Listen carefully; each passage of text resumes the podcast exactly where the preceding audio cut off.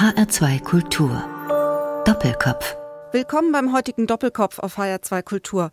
Heute mit Clemens Kraus, Künstler, Arzt und Psychoanalytiker. Während des Corona-Shutdowns führte Clemens Kraus einen wahren Online-Marathon an psychoanalytischen Sitzungen durch. Die Isolation Consultation. Guten Tag, Clemens Kraus. Guten Tag. Herr Kraus, wollen Sie uns vielleicht ganz kurz mal schildern, worum ging es denn bei dem Projekt Isolation Consultation? Das hat doch was mit Isolation zu tun, oder? Genau. Das Projekt Isolation Consultation bestand im Grunde daraus, dass ich als bildender Künstler Teilnehmende aus der ganzen Welt mehr oder weniger eingeladen habe, an diesem Projekt teilzunehmen, anonym, kostenfrei, in Form von psychoanalytischen Einzelgesprächen. Das, was Sie in der Isolation Consultation praktiziert haben oder durchgeführt haben, waren Gespräche psychoanalytische Gespräche, aber die unterscheiden sich ja doch auch ein Stück weit von den Gesprächen, die jetzt jemand führen würde, wenn er tatsächlich eine psychoanalytische Praxis besuchen würde. Was würden Sie sagen, worin liegen die wesentlichen Unterschiede?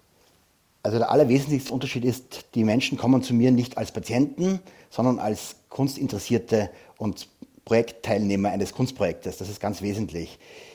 Dennoch könnte man die ersten Gespräche doch vergleichen mit analytischen Erstgesprächen, wie wir sie nennen, also die einer Therapie vorangehen, wo es ein bisschen um das Kennenlernen geht und auch um das Verstehen geht. Sie haben ja mit diesen Gesprächen zu Beginn des Lockdowns begonnen. Also in einer Situation, in der in Deutschland das öffentliche Leben weitgehend heruntergefahren wurde und nicht nur in Deutschland, Land für Land hat ja damit angefangen, Orte, Städte und ganze Regionen abzuriegeln. Und ich glaube, fast alle Menschen haben in dieser Phase eine Art von persönlicher Isolation erlebt. Was waren denn für Themen in der Zeit wichtig, so zu Beginn Ihres Gesprächsmarathons, sage ich mal, als alles noch ganz frisch und neu war? Also tatsächlich haben sich die Gesprächsinhalte im, im Rahmen dieser sechs Wochen verändert, aber da immer abhängig davon, aus welchem Land die jeweilige Person kam. Und wenn ich jetzt mal von Deutschland ausgehe, zum Beispiel, war am Anfang natürlich dieser, war das schon so eine Schocksituation, dass das so innerhalb kurzer Zeit doch so von Einzelfällen zu einer Epidemie und dann zu dieser weltweiten Pandemie geworden ist und Deutschland auch entsprechend restriktiv reagiert hat. Schock und auch ein bisschen eine Verleugnungsphase, würde ich mal sagen, wenn ich es mit der Traumabewältigungsstrategie vergleichen würde, dass man nach dem Impact sozusagen so in eine Verleugnungsphase tritt. Wir hatten alle dann ein bisschen gedacht, gut, jetzt haben wir Zeit zum Durchatmen, wir haben jetzt Zeit, ein bisschen uns auf unsere Dinge zu konzentrieren. Eigentlich ist es gar nicht so schlecht, mal alles zu entschleunigen. Und dann haben viele erst erkannt, was das eigentlich wirklich bedeutet. Also was was das für ein persönliches Leben, für das soziale Leben, für die Wirtschaft und das Ganze nämlich nicht nur in Deutschland, sondern weltweit bedeutet. Und dann ging es richtig los. Wer hat denn zu Anfang den Kontakt zu Ihnen gesucht? Was waren das für Gesprächsgäste, die Sie da getroffen haben? Nun, da dieses Projekt zuerst von dem Berliner Museum für Gegenwartskunst Haus am Waldsee initiiert und publiziert wurde, als erstes publiziert wurde und danach wurde es ja geteilt von anderen Museen und Galerien und auch Künstlerinnen und Künstlern und das Ganze weltweit, von Australien über Asien, Europa bis nach Amerika, würde ich sagen, ist es schon zunächst Publikum gewesen, das aus dem Kunst- und Kulturbereich kommt, ganz grob gesagt. Dann kamen aber auch bald Presseartikel und da in unterschiedlichsten Medien. Und so hatte ich am Schluss wirklich von jung bis alt, akademisch, nicht akademisch, weiblich, männlich sowieso, aber auch ja, Ärzte und ehemalige Obdachlose und also ich weiß gar nicht, was alles dabei war. Wichtig als Bandbreite eines gesellschaftlichen Abbildes und zwar im aller, allerbesten Sinne eines gesellschaftlichen Abbildes, weil die Gesellschaft ja alle diese Facetten braucht. Wenn die Menschen mit Ihnen gesprochen haben, waren das ja zunächst Fremde, aber hat sich in den Gesprächen dann auch eine persönliche Nähe eingestellt? Ich denke, sowas passiert zwangsläufig immer in so einer Situation. Allein schon 50 Minuten, also jedes Gespräch dauert ja 50 Minuten, beginnt immer zur vollen Stunde. Ich hatte teilweise acht, neun Sitzungen am Tag und äh, jede Teilnehmerin, jeder Teilnehmer konnte bis zu drei, viermal kommen. Da entsteht natürlich schon so etwas wie ja, eine gewisse persönliche Beziehung. Das ist ganz klar. Also wenn man sich vorstellt, viermal 50 Minuten, also viermal wie eine Stunde, die tatsächlich auch wie eine Therapiestunde so lange dauert, dann kann man schon sehr viele Themen besprechen. Und es geht ganz, ganz stark um frühe Beziehungs- und Bindungserfahrungen, um auch Depressionen, um Umgang mit eigenen frühen Erfahrungen und das Ganze sozusagen nochmal getriggert durch die Erfahrung der Gegenwart. Also ich kann ein Beispiel nennen, jemand, der als Kind mütterliche Überfürsorge erlebt hat, hat diese Enge als Erwachsener nochmal ganz dramatisch erlebt und teilweise eben auch als staatliche Überfürsorge. Da könnte ich noch viel drüber sagen, was natürlich an vielen Gesprächsinhalten noch hervorging. Also man ist ganz schnell bei ganz sehr intimen Themen. Ja, also Sie haben das schon erlebt, auch dass durch diese Pandemie, zumindest bei den Menschen, mit denen Sie gesprochen haben, dann auch eine vermehrte Auseinandersetzung mit sich selbst eingesetzt hat. Dieser kleine subjektive Einblick, den ich hatte, oder klein ist er gar nicht der Einblick, der war schon ziemlich stark und mächtig in diesen sechs Wochen, aber tatsächlich unterscheiden sich ja alle Biografien voneinander. Und viele der Teilnehmenden haben ja auch schon vorher an irgendwas zu knabbern gehabt, sage ich jetzt mal. Also da gab es vorher schon Trennungserfahrungen, Verluste oder einfach Schwellensituationen im Leben, die werden natürlich durch so eine Krise, ich sage jetzt mal, das hat nicht nur mit der Krankheit was zu tun, sondern auch mit, mit den ganzen sozialen Bedingungen, die sich geändert haben. Und den wirtschaftlichen Bedingungen und den Einschränkungen. Vieles kommt da hoch, was früh und was alt ist und was ganz tief sitzt. Geben Sie in Ihren Gesprächen eigentlich auch Ratschläge oder spiegeln Sie Ihre Teilnehmer, Ihre Gäste einfach in dem, wie sie auf sie reagieren? Ja, also Ratschläge sind ja meistens Schläge. Also das versuche ich nicht zu vermeiden und das äh, mache ich meistens auch. Ich muss auch immer dazu sagen, dass in diesen wenigen Stunden, wo man sich sieht, da geht es eher darum, dass man, ich beobachte und mir werden viele Fragen gestellt und ich gebe manchmal Fragen zurück und stelle manchmal selber gezielt Fragen. Im Grunde ist es so eine gleichschwebende Aufmerksamkeit, die ich habe und ich versuche ein bisschen mein Gegenüber zu verstehen und dann am Schluss Allenfalls gibt es ein Spiegeln, ja, das ist ein wichtiger Begriff. Also wenn mir was auffällt und wenn ich das Gefühl habe, das passt, dann kann ich auch etwas spiegeln. Das ist halt das für mich Wichtige an diesem Kunstprojekt, dass es eben ein performatives Element gibt, das natürlich ganz stark in diesem Einzelgespräch besteht, dass man nicht einsehen kann, nicht einhören kann von außen. Es gibt keine Aufzeichnungen. Man kann uns nicht zusehen. Wir schaffen uns, also die jeweiligen Teilnehmer und ich, wir schaffen uns einen Raum, der ein abstrakter, geschützter Raum ist. Und in diesem Raum, da kann eben noch etwas passieren, was an sich auch ein urkünstlerisches Prinzip ist, nämlich Menschen zu affizieren. Das heißt, man erreicht irgendwo eine emotionale Ebene, wie es einem auch manchmal passiert, wenn man eine gute Musik hört oder ein gutes Theaterstück sieht oder sich mit Literatur beschäftigt, die einen auch oftmals äh, tief erreicht. Und darum geht es mir auch bei Isolation Consultation. Ich kann mir gut vorstellen, dass im Rahmen dieser Gespräche auch von Seiten Ihrer Teilnehmer viele Ängste angesprochen wurden. Es ist ja eine sehr bedrückende Situation auch. Also zum einen natürlich die Angst vielleicht um die eigene Gesundheit oder um die Gesundheit naher Angehöriger, aber bestimmt auch Angst vor dem Verlust des Arbeitsplatzes oder der Wohnung oder vielleicht auch des Partners möglicherweise sogar Angst vor Gewalt oder dem Chaos als solchen, was ja in der Welt auszubrechen scheint. Haben denn die Menschen auch offen über ihre Ängste gesprochen Ihnen gegenüber? Auf jeden Fall. Angst ist ein vorherrschender Affekt und auch eine Beobachtung, die ich vorherrschend machen konnte. Es ging sehr viel um das Zurückgeworfensein auf sich selbst, aber eben nicht nur auf sich selbst, sondern auch auf die eigenen Beziehungen, familiäre Strukturen, Strukturen am Arbeitsplatz. Und dieses intensiv sich damit auseinandersetzen zu müssen, vor allem auch, hat natürlich dazu geführt, dass viele ähm, Emotionen freigesetzt werden. Einerseits ist ja Angst nicht immer nur was Schlechtes. Gerade wenn man über Krankheiten spricht, kann ja Angst auch schützen, indem man zum Beispiel etwas sehr ernst nimmt. Das ist mir auch wichtig gewesen, mich zu schützen. Und ich habe mich auch in die Isolation begeben. Von daher würde ich sagen, dass diese Themen, wie Sie es auch angesprochen haben, Angst, Abhängigkeit, Wunsch nach ja, Schutz, dann natürlich auch Beziehungsfragen. Ja. Bin ich jetzt enger verbunden mit meinem Partner, meiner Partnerin oder hat es was Trennendes, diese Extremsituation?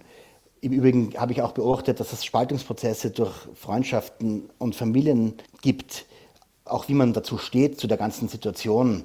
Und was aber auch eine wichtige Rolle gespielt hat, waren Themen, dass wir über Demokratie gesprochen haben, über Kapitalismuskritik, über Freiheit und Recht auf der einen Seite und Ordnung und Sicherheit auf der anderen Seite und inwieweit das widersprüchlich ist, auch über Konsum natürlich und Klima und auch die Frage, gibt es eigentlich eine Welt, eine andere Welt, in die wir kommen und wenn, wie sieht sie aus und vor allem, ist es eine bessere oder ist es eine schlechtere? Also das waren ganz wesentliche Punkte. Herr Kraus, Sie haben uns ein Stück der österreichischen Band STS mitgebracht oder sagt man korrekterweise der steirischen Band? Steirische Band trifft es besser, weil sie singen auch auf Steirisch. Ich hoffe, die Zuhörerinnen und Zuhörer verstehen überhaupt den Text. Der Titel lautet Großvater. Was hat Sie denn dazu bewegt, dieses Stück für den heutigen Doppelkopf auszusuchen? Nun, einerseits ist es ein Lied, das eben aus der Steiermark kommt, wo ich selber herkomme, wo die Band STS auch herkommt. Und das Lied ist sozusagen eines, was ich aus meiner Kindheit, aus meiner frühen Kindheit schon kenne. Und es geht im Grunde um eine Großvater-Enkel-Beziehung.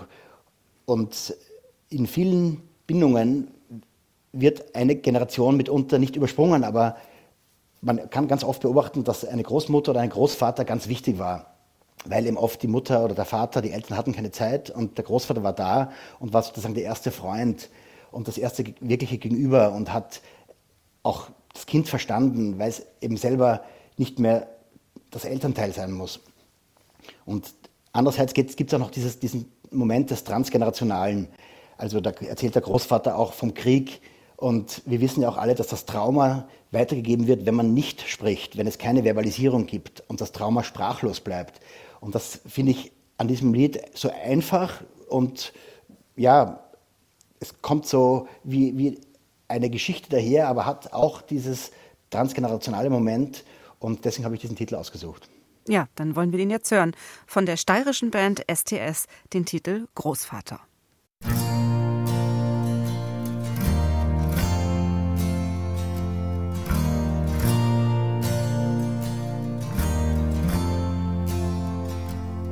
Bei jedem Wickel mit der Mutter war mein erster Weg von daheim zu dir.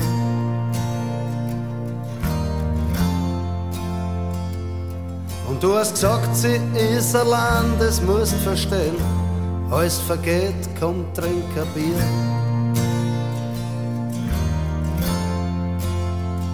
Dann hast du gemeint, das ganze Leben besteht aus Nehmen und viel mehr Geben. Worauf ich aus den Kosten in der Nacht die paar tausend Schilling geflattert hab. Das war die Band STS mit dem Titel Großvater. Gewünscht hat sich dieses Lied Clemens Kraus, Künstler und Psychoanalytiker. Er ist zu Gast beim Doppelkopf in HR2 Kultur und Gastgeberin heute ist Stefanie Blumenbecker. Herr Kraus, wir haben bereits über Ihr Online-Projekt Isolation Consultation gesprochen, das Sie während des Lockdowns der Corona-Krise begonnen hatten. Aber wir haben noch nicht gesprochen über Ihren persönlichen Werdegang, denn Sie haben zwei intensive und eigentlich auch sehr gegensätzliche Studiengänge absolviert, nämlich Medizin und Kunst. Was kam denn da zuerst? Ja, tatsächlich kam die Medizin zuerst. Ich habe zuerst Medizin studiert und auch abgeschlossen und als Arzt gearbeitet. Und da ich noch sehr, sehr jung war und ich immer so wissbegierig war und eigentlich schon in der, in der Schule und am Gymnasium immer mich extrem für die Kunst interessiert habe, dann einfach gesagt, na, jetzt gehe ich mal weg und mache noch das andere. Und selbst wenn ich immer noch wieder Arzt werden sollte, bin ich immer noch jung genug oder noch nicht so alt. Und dann kam es dazu, dass ich über Wien nach Berlin gekommen bin und dann nach meinem Kunststudium mit dem Abschluss in London wieder zurückgezogen bin nach Berlin und dort dann tatsächlich meine künstlerische Karriere begonnen habe. Und da sind glücklicherweise viele Dinge passiert, die mich dann in der Stadt gehalten haben und auch bei dem Beruf gehalten haben. Und seitdem bin ich bildender Künstler und Hauptwohnsitz in Berlin. Und das Ganze aus der Steiermark kommend. Ja, aber Sie haben tatsächlich als Arzt praktiziert. In welchem Fachbereich? Das war allgemein Allgemeinmedizin. Und dann kam noch die Psychoanalyse dazu. Sie haben ja auch eine psychoanalytische Ausbildung absolviert, oder? Genau, ich habe auch eine psychoanalytische Ausbildung absolviert, aber da war ich schon als Künstler tätig. Die habe ich erst vor gar nicht allzu langer Zeit abgeschlossen. Das dauerte auch fünf, sechs Jahre mindestens. Und die habe ich in Berlin gemacht und dort auch abgeschlossen. Und Sie haben aber die Psychoanalyse sich angeeignet, sage ich jetzt mal, als, als Mittel oder als vielleicht auch Ausdrucksform, weil Sie von vornherein vorhatten, es in, der, in Ihrer Kunst auch einzusetzen, nicht wahr? Genau.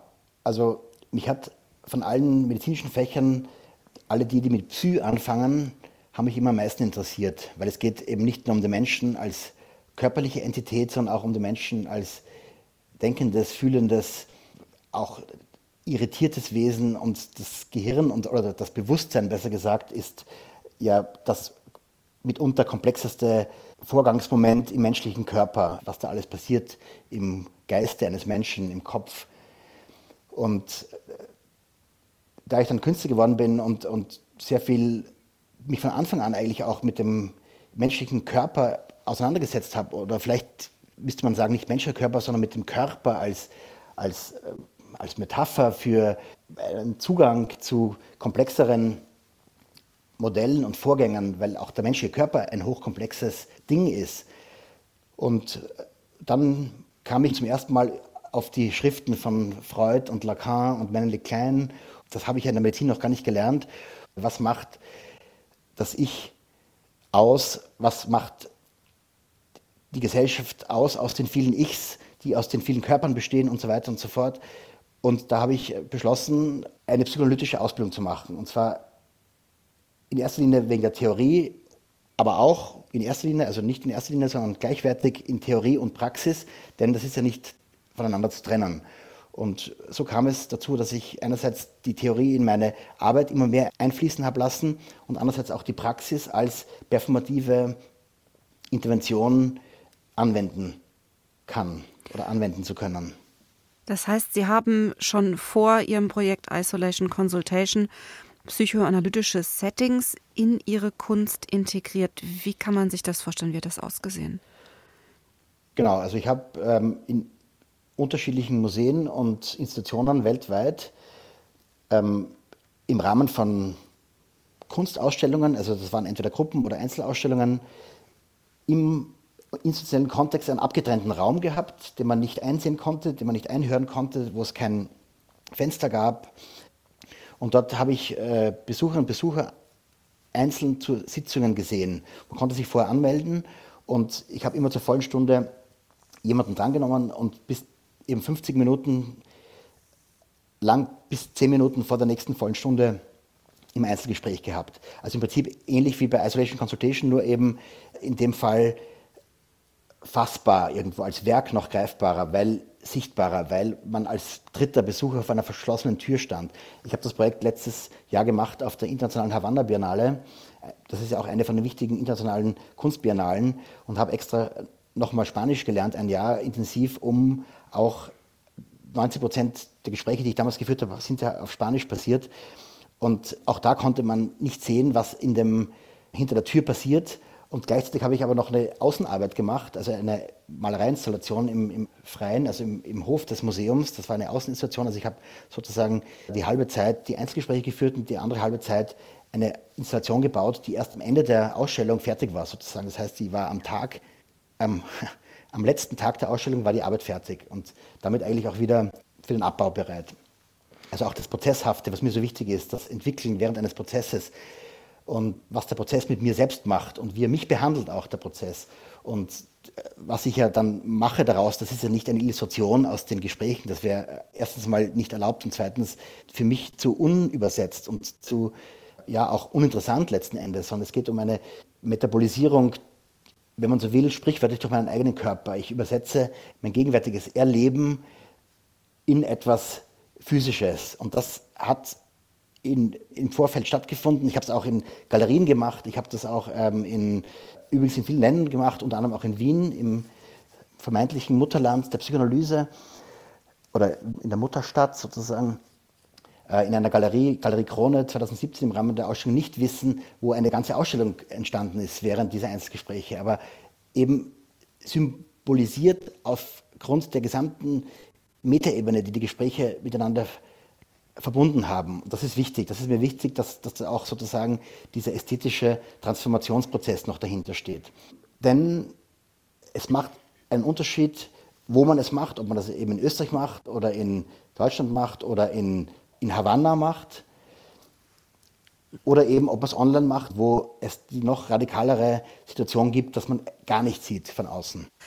Trotzdem frage ich mich, wie kann denn jetzt statt einem Objekt, was ich zeige, tatsächlich etwas so Immaterielles wie ein Gespräch zwischen zwei Menschen Kunst sein? Ja, warum denn nicht?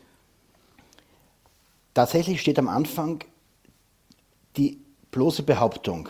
Und dazu stehe ich auch. Ich behaupte, dieses Projekt, dieses, diese Einzelsitzungen mit völlig fremden Menschen, die etwas mit mir erleben können, was, was sie anonym im Übrigen auch kostenfrei und sehr niedrigschwellig. Man kann sich auch äh, mit einer, oder man kann sich immer, wenn ich das mache, auch mit einem Pseudonym anmelden. Man muss keine Daten abgeben und hat letzten Endes eine, ein professionelles Gegenüber, das beides ist, Künstler und Psychoanalytiker. Und ich finde, dass, dass wir als Künstlerinnen und Künstler gerade in Zeiten wie diesen fast noch radikaler positionieren müssen und auch diese soziale und auch politische Verantwortung, wenn man so will, äh, bewusst werden müssen und da auch diesen internationalen Charakter, den sowohl Kunst haben kann, als auch Isolation, Consultation und das finde ich momentan wichtiger denn je, denn wir befinden uns ganz bestimmt in einer Wendesituation, an einem Wendepunkt, auch wenn alles wieder wie ist, wie es vorher war oder sein sollte. Selbst diese sechs, sieben Wochen, die haben einfach etwas mit der gesamten Menschheit gemacht. Das ist einfach nicht mehr zu ändern. Ja? Und obwohl wir uns auch noch in dieser Innensicht befinden und wir werden es erst später beurteilen können, vielleicht erst in, in fünf Jahren oder in zehn Jahren, wir wissen es nicht. Niemand weiß es im Übrigen. Aber wichtig ist, dass auch jetzt dieses künstlerische, ja, dieses, dieses, dieser Einsatz jetzt so auch durchgeführt wird. Und nicht, weil wir als bessere Politiker oder so, das finde ich total daneben oder schon gar nicht moralisierend oder irgendwie welterklärend. Das können wir alles nicht für uns beanspruchen, sondern mit den künstlerischen Methoden oder Interessen, das ist vielleicht das bessere Wort, des ja, Kontextverschiebens oder Übertreibens oder des äh, Kritisierens auf eine subtile, symbolisierte Art und Weise auch ein bisschen grenzüberschreitend zu sein. Das ist die ureigenste Aufgabe der Kunst und der Künstlerinnen und Künstler und auch der, der Institutionen. Und das passiert ja zum Glück gerade. Manchmal würde ich es mir etwas mehr wünschen, weil äh, Kunst und Kultur extrem wichtig ist für gesellschaftlichen Zusammenhalt und gesellschaftliche Entwicklung. Im Übrigen finde ich auch das Wort systemrelevant schrecklich. Bei allem Respekt vor den Menschen, die wirklich Unglaubliches geleistet haben in den letzten Wochen und Monaten, ist letzten Endes jeder Mensch systemrelevant und auch jeder Beruf ist systemrelevant. Herr Kraus, Ihr nächster Musikwunsch entführt uns jetzt von dieser Stelle ein klein wenig in ein anderes Land und auch in eine andere Zeit, denn Sie haben sich einen Song von Malvina Reynolds gewünscht, der bereits in den 60er Jahren entstanden ist. Mhm.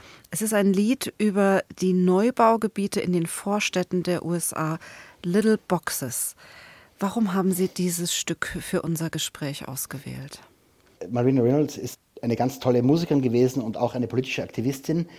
Und in dem Song Little Boxes, da geht es eben auch um die kleinen Schachteln in den Köpfen. Also es ist zunächst von den Häusern die Rede, die alle gleich aussehen, aber im Endeffekt geht es dann darum, dass sich das oft ja kleinliche Denken, das sich fortsetzt in den Kindern und in der Nachbarschaft und egal welche Farbe die Häuser haben oder die kleinen Schachteln in den Köpfen, am Schluss wird alles wieder so sein, weil es wiederholt. Also ein bisschen ist das analytisch gesehen der Wiederholungszwang. Das ist ein weiterer wichtiger Begriff, dass wenn man selber die Engständigkeit wiederholt, dann führt es auch zur Wiederholung in Systemen wie Familie, Schule, Studium, was ja mitunter auch Repressionssysteme sein können, wenn sie nicht die Freiheit des Denkens zulassen. Und deswegen dieser Musikwunsch. Dann hören wir da jetzt mal rein. Malvina Reynolds mit Little Boxes. Little boxes on the hillside. Little boxes made of ticky tacky, little boxes on the hillside. Little boxes all the same.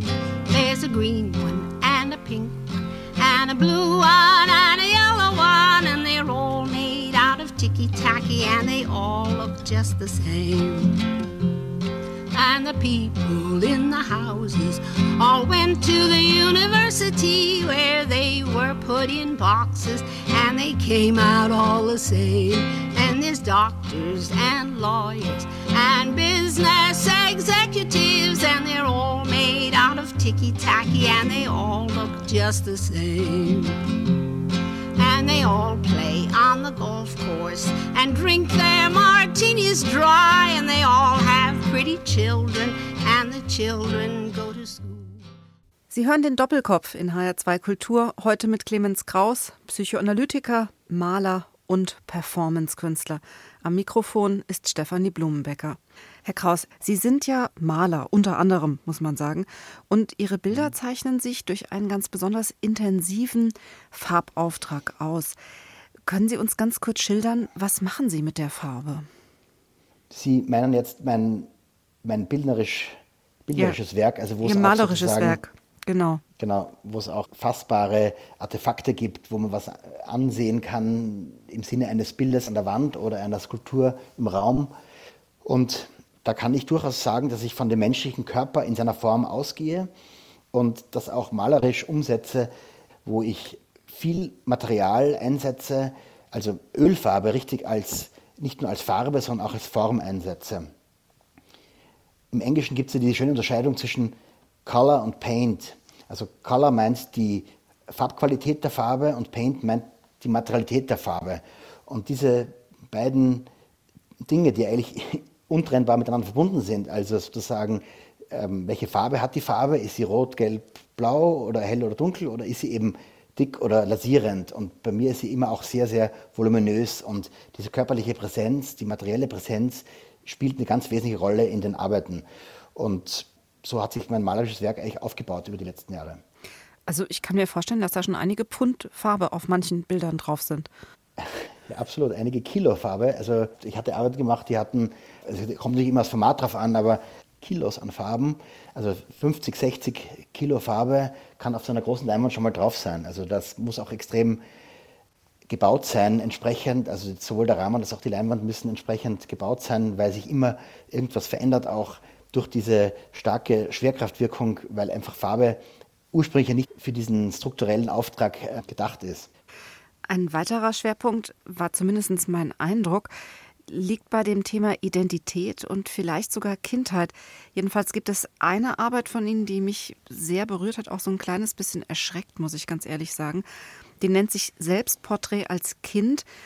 Und der Betrachter sieht eine leere Hauthülle das erinnert so ein bisschen an die abgestreifte Haut einer Schlange. Man sieht also eine Hauthülle, als wäre der Körper da so eigentlich rausgenommen worden, eben eines Kindes auf dem Boden liegen. Ist das wirklich ein Porträt von Ihnen, was man da sieht? Also bei der Arbeit Selbstporträt als Kind handelt es sich tatsächlich um die Rekonstruktion meines Äußeren in Form einer 1 zu 1 ja, Kopie meiner Körperoberfläche als Kind in dem Alter von etwa 12, 13, 14 Jahren. Die Vorgehensweise oder die Idee dahinter war, dass ich in dem Alter, wo ich begonnen habe, Video, Kurzvideos zu drehen, als Teenager, als Spaß, habe ich gefilmt, Kurzfilme gedreht, so Plots entwickelt. Und ich habe vor wenigen Jahren diese alten Videos digitalisieren lassen und habe daraus äh, eine Serie von Kurzvideos gemacht, aber mit dem Bildmaterial von mir als Kind. Also ich bin oft zu sehen selbst drauf, weil ich entweder von Freunden oder meinen Cousins oder irgendwann gefilmt worden bin oder oft die Kamera nur auf dem Stativ hatte und selber irgendeinen Blödsinn gemacht habe vor der Kamera. Und daraus ist diese Serie entstanden von Videos. Aber in der Zeit wollte ich eben auch von mir diese Form ja, eines, einer Skulptur haben oder machen. Das war die Idee, dass ich gesagt habe, wie hättest du ausgesehen als Kind in der der Zeit, also ich weiß es ja nicht, ich weiß es ja nur von Fotos und von, von meiner eigenen Erinnerung und von den Videos, aber wenn ich das jetzt heute als Skulptur am Boden sehen würde und das Selbstporträt ist ja so auch eine beladene Form in der Kunstgeschichte, also Selbstporträt als Künstler ist auch immer ein wichtiges Thema gewesen und ist es immer noch auch, vielleicht nicht mehr so ganz, wie es früher war, weil auch heute die Porträtidee sich völlig rekombiniert hat. Und dann kam es eben zu der Idee, dass ich sage, ich lasse mich, ich lasse meinen Körper rekonstruieren. Das war im Übrigen ein Team, das professionell auch nachbilden kann aufgrund alter Fotos, wie, wie jemand ausgesehen haben kann. Also fast schon so, wie, wie man forensisch vorgeht. Und da ist dann diese Haut entstanden, wie ich als 12-, 13-Jähriger ausgesehen hätte. Ja, aber es hat schon etwas von einer zurückgelassenen Hülle auch ein Stück weit. Also sie sind dem ja entwachsen und das liegt auf dem Boden. Ich vermute mal, das ist Silikon oder so etwas in der Art. Das wirkt ganz weich. Es ist tatsächlich äh, wie eine abgestreifte Hülle, auch ein bisschen, und das ist mir auch als Gedanke immer wichtig gewesen, ein Selbstporträt, das nicht heroisiert wird, sondern das so wie auf den Boden beiläufig geschmissen wird.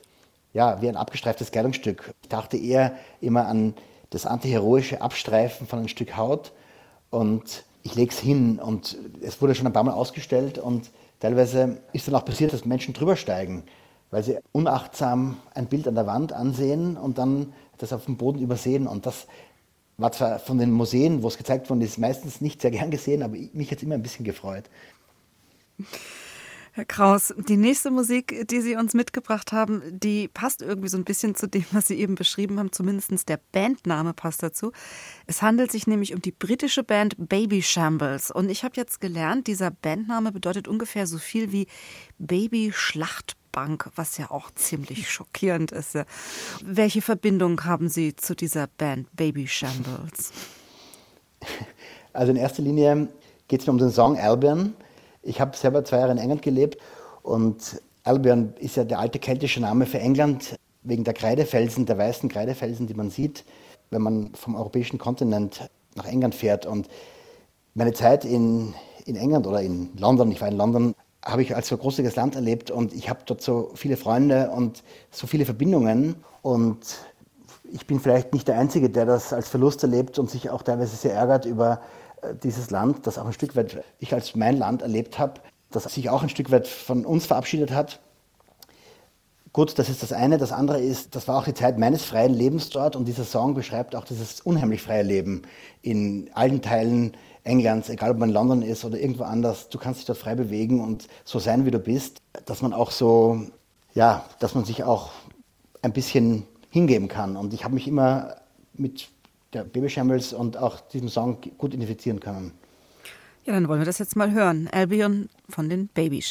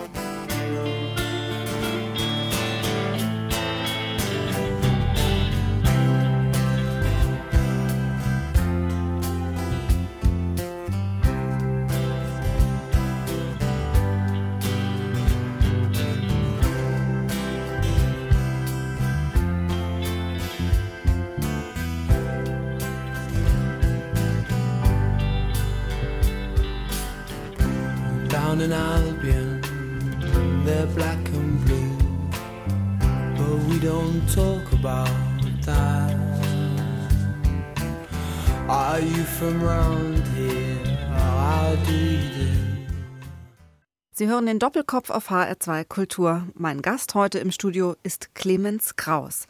Herr Kraus, Sie hatten während des Shutdowns der Corona-Krise eine Performance durchgeführt, die aus psychoanalytischen Gesprächen bestand. Hunderte von Stunden haben Sie intensiv zugehört und mit Menschen gesprochen. Wir wollen jetzt am Ende unseres Doppelkopfgespräches vielleicht noch mal so ein klein wenig ein Resümee ziehen und einen Ausblick wagen. Was ist denn Ihr Resümee nach dieser intensiven Erfahrung des Sprechens und des Zuhörens? Was war den Menschen denn das Wichtigste in diesen Gesprächen? Also das Wichtigste, ich würde mal sagen, dass also ein Resümee gibt es nur insofern, als dass ich einen subjektiven Eindruck wiedergeben kann aus meinen Erfahrungen mit den vielen Einzelgesprächen. Ich hatte ja Teilnehmerinnen und Teilnehmer aus der ganzen Welt und damit haben sich auch die Themen unterschieden.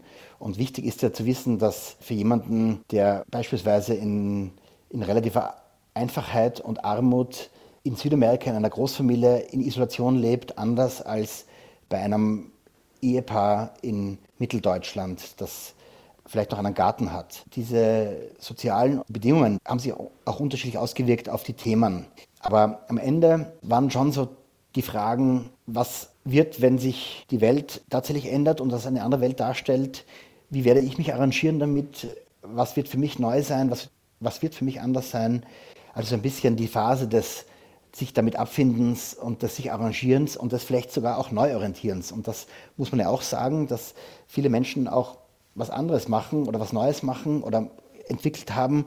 Und das ist bis hin zu, also ich sage es mal ganz auf den Punkt gebracht, und das hatte ich auch erlebt, eine Partnerschaft beendet haben während des Shutdowns, weil sie sich krisenhaft auseinandergesetzt haben mit ihrer eigenen Krise und zum Schluss gekommen sind, ja, eigentlich ist es besser, wir trennen uns. Und dem geht es auch jetzt besser als vorher. Also jetzt, ich spreche jetzt gerade von einer Erfahrung in den Einzelsitzungen. Von daher ist dieses, ja, dieses Moment des Wanderns vom ersten Angstmoment hin zu diesen Phasen des Verleugnens und dann der Depression, wo man so total niedergedrückt ist, also wo es eben ganz viel um Angst ging und um Verluste und um Trennung und Angst vor der Zukunft, eben diese Phase der Neuarrangierung, dem Arrangement mit der Zukunft, so würde ich sagen. Glauben Sie denn, dass wir das als Gesellschaft so insgesamt bewältigen können, dieses Trauma? Was war Ihr Eindruck mit den Gesprächen, die Sie hatten? Also diese Erfahrung hat niemanden unberührt gelassen und hat auf praktisch jede Biografie, also zumindest in unserer Gesellschaft, etwas ausgeübt, was bewirkt oder in jeder Biografie etwas bewirkt. Und der Umgang damit ist ganz unterschiedlich. Tatsächlich ist mein Eindruck, und damit verknüpfe ich auch meine persönliche Hoffnung, dass da ein Stück weit auch eine Lernerfahrung steckt im Sinne des Wiederholens. Ich habe ja gesagt, dass das ist ja auch ein analytischer Grundansatz, dass wir Dinge wiederholen und wir wiederholen sie, obwohl wir sie eigentlich nicht wiederholen sollten oder wieder besseres Wissen wiederholen wir sie. Und jetzt besteht die Chance, dass wir nicht mehr in eine 1 zu 1 Welt zurückkehren, sondern unser Wiederholen verbessern. Das heißt, wir nehmen an, dass, dass wir mit unserer Gesellschaft, mit unserer Natur, mit unseren Ressourcen anders umgehen. Denn diese Pandemie war letzten Endes nichts anderes als ein Schluck auf der Natur, ein kurzes Aufstoßen. Es könnte ja viel schlimmer kommen, auch wo vielleicht die gesamte, gesamte Kontinente in ihren Populationen dezimiert werden oder, oder vielleicht sogar die Hälfte der gesamten Menschheit. Das ist ja überhaupt nicht utopisch sowas, dass das auch passieren kann, wenn nur ein, ein Virus mit einer anderen Eigenschaft daherkommt. Und ich denke, dass dieser Schuss vor dem Bug, dass das viele Menschen auch nachdenklich macht. Also ich weiß nicht, wie viele, weil ich eben nur diesen Einblick hatte. Und wie gesagt, ich habe das als Kunstprojekt gemacht. Und dennoch gibt es für mich diese Hoffnung, denn auch mit den Menschen, die ich aus der ganzen Welt gesprochen habe, die, die vereint irgendwo irgendwie etwas, wo sie sich auch eben über diese Konsequenzen einer Weltgemeinschaft auseinandersetzen. Denn es betrifft uns tatsächlich alle als Gemeinschaft und wenn man nur zwei, drei Schritte zurücktritt, dann ist die Welt ziemlich klein eigentlich und auch die menschliche Gemeinschaft eine ziemlich kleine. Und es hat sich jetzt auch gezeigt, wo wirklich jeder jeden braucht oder zumindest wo jeder auf jeden angewiesen ist. Denn wenn, gerade wenn es um die Bekämpfung geht und nur einer sozusagen schwach ist in der Kette, weil er sich vielleicht anders verhält, als es geboten ist, im Sinne der Epidemiologie natürlich, ja, nicht im Sinne des, des Freiheitsverhaltens, dann kann so ein gesellschaftliches Glied und damit ein gesellschaftlicher Zusammenhang schnell zerreißen. Und das wäre natürlich fatal. Clemens Kraus, Ihr letzter Musikwunsch gibt uns jedenfalls dafür einen positiven Impuls. Sie wünschten sich von Louis Armstrong den Klassiker What a Wonderful World. Das ist so ein bisschen vielleicht die Hoffnung, die Sie auch mitgeben. Was verbinden Sie mit diesem Lied? Tatsächlich, wie Sie sagen, Hoffnung, aber auch persönliche Trauer. Daher, dass ich auch während dieser Shutdown-Phase einen sehr guten Freund verloren habe, der ein großer Förderer der Kunst war und viel zu jung von uns gegangen ist mit viel zu jungen Kindern. Und ich konnte nicht zu seinem Begräbnis, weil eben zu, nur seine Familie zugelassen waren und das limitiert war, weil das mitten während des Shutdowns war. Also er ist nicht allein gestorben, aber viele Menschen sind allein gestorben in dieser Zeit. Und zum Glück ist mein Freund nicht allein gestorben, sondern in, in Anwesenheit seiner Familie und seiner Kinder. Aber was ich finde, was noch schlimmer als das Sterben ist, ist allein zu sterben und sich nicht verabschieden zu können. Und dieser Song, dieses Lied, das, das die Welt so erklärt in ihrer Einfachheit und Schönheit und, und deswegen dieser Musikwunsch. Mit dem Titel What a Wonderful World von Louis Armstrong klingt der heutige Doppelkopf jetzt aus. Mein Gast war Clemens Kraus. Am Mikrofon verabschiedet sich Stefanie Blumenbecker. Herr Kraus, vielen Dank für das Gespräch. Ich danke Ihnen.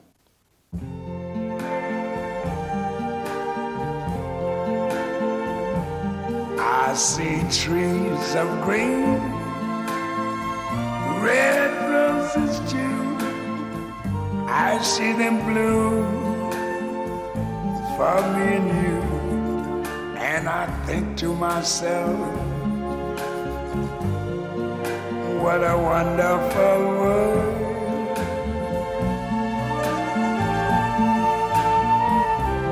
I see skies of blue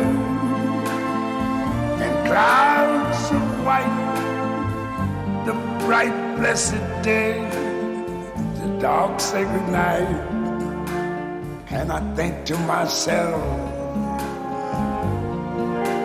what a wonderful world. Das war HR2 Kultur Doppelkopf. Aus urheberrechtlichen Gründen müssen wir Musiktitel in unserem Podcast-Angebot ausblenden. Weitere Sendungen, die Sie jederzeit hören können, finden Sie auf hr2.de.